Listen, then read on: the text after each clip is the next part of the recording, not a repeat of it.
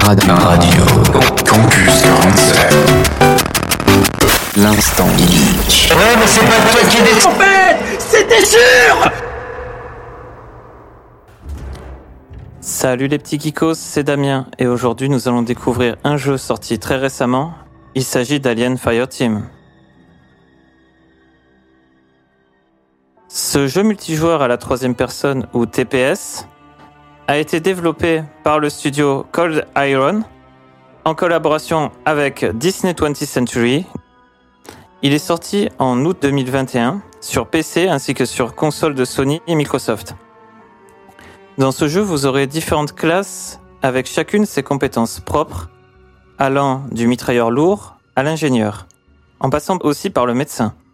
Bref, vous l'aurez compris, il y en a pour tous les goûts.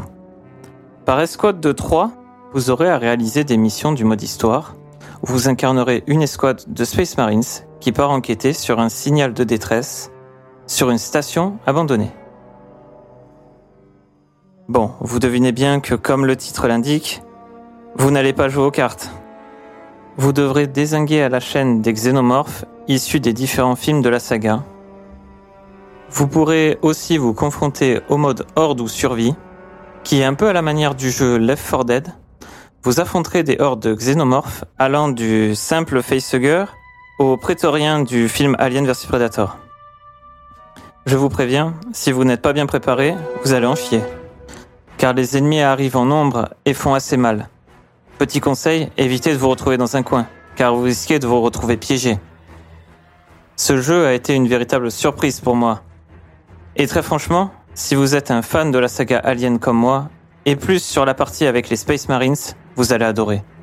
Affronter les différents aliens est un plaisir, car plus vous faites monter vos personnages, plus vous avez de compétences et vous avez la possibilité de combiner certaines capacités avec d'autres personnages. Les seuls points négatifs du jeu, je dirais que c'est la perte de FPS lorsque les ennemis spawnent, notamment sur PS4, ainsi que quelques petits bugs qui sont un peu agaçants, car ils vous obligent dans le meilleur des cas, à relancer la mission ou à relancer le jeu. Mais bon, le jeu a souvent des correctifs ainsi que des ajouts de contenu, comme par exemple l'arrivée d'une nouvelle classe, et prochainement des DLC ont été annoncés.